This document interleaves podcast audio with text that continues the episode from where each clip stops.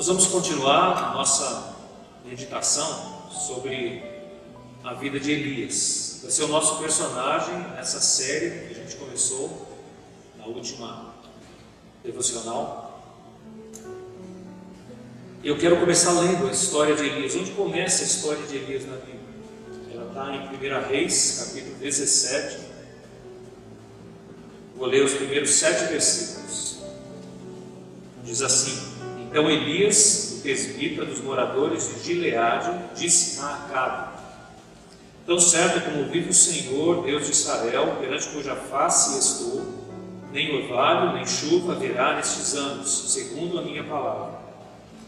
Veio-lhe a palavra do Senhor, dizendo: Retira-te daqui, vai para o lado oriental e esconde-te junto à torrente de Querite, fronteira ao Jordão.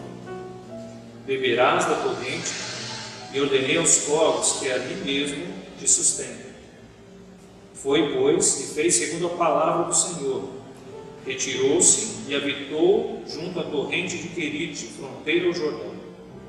Os povos lhe traziam pela manhã pão e carne, como também pão e carne ao anoitecer, e bebia da torrente.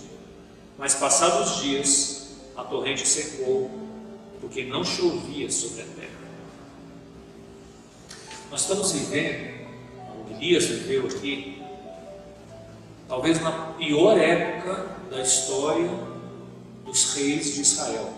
Acabe foi o rei mais perverso, mais cruel entre eles.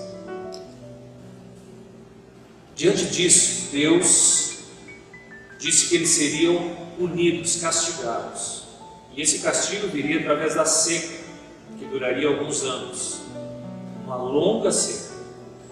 É interessante que essa seca ela era sobre todos, sobre os fiéis e os infiéis, sobre os bons e os maus.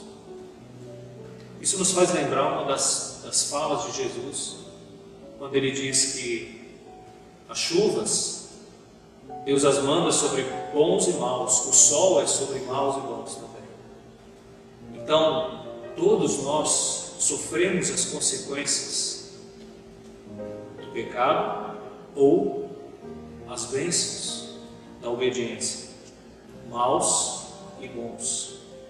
Alguns nesses momentos se desesperam, tendem a olhar para as circunstâncias e perder a perspectiva de que há um Deus.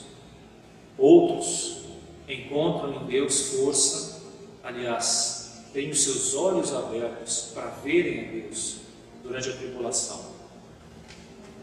O texto disse que Elias era alimentado num lugarzinho escondido, estava escondido lá porque ele, é, Acabe, o rei queria matá-lo. Então Deus falou: Você vai se esconder. E durante o período que ele estava lá, ele era, ele era alimentado por corvos. Corvos eram animais que comem carniça, urubus hoje aqui para nós. Imagina só, você ser alimentado por urubus. Mas ele era alimentado, pão e carne chegavam. É interessante que o texto termina dizendo que até a torrente de onde ele bebia água secou.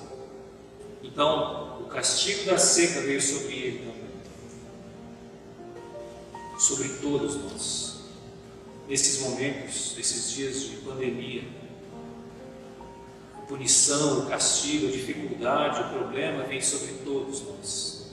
Como reagimos a eles? É o que Elias vai nos ensinar. Ou aprendemos a confiar no que Deus está fazendo, no propósito maior dele, ou nos desesperamos diante das situações. Que o Senhor abra os meus olhos, os teus olhos, para enxergarmos o que Ele está fazendo como um todo. Deus te abençoe.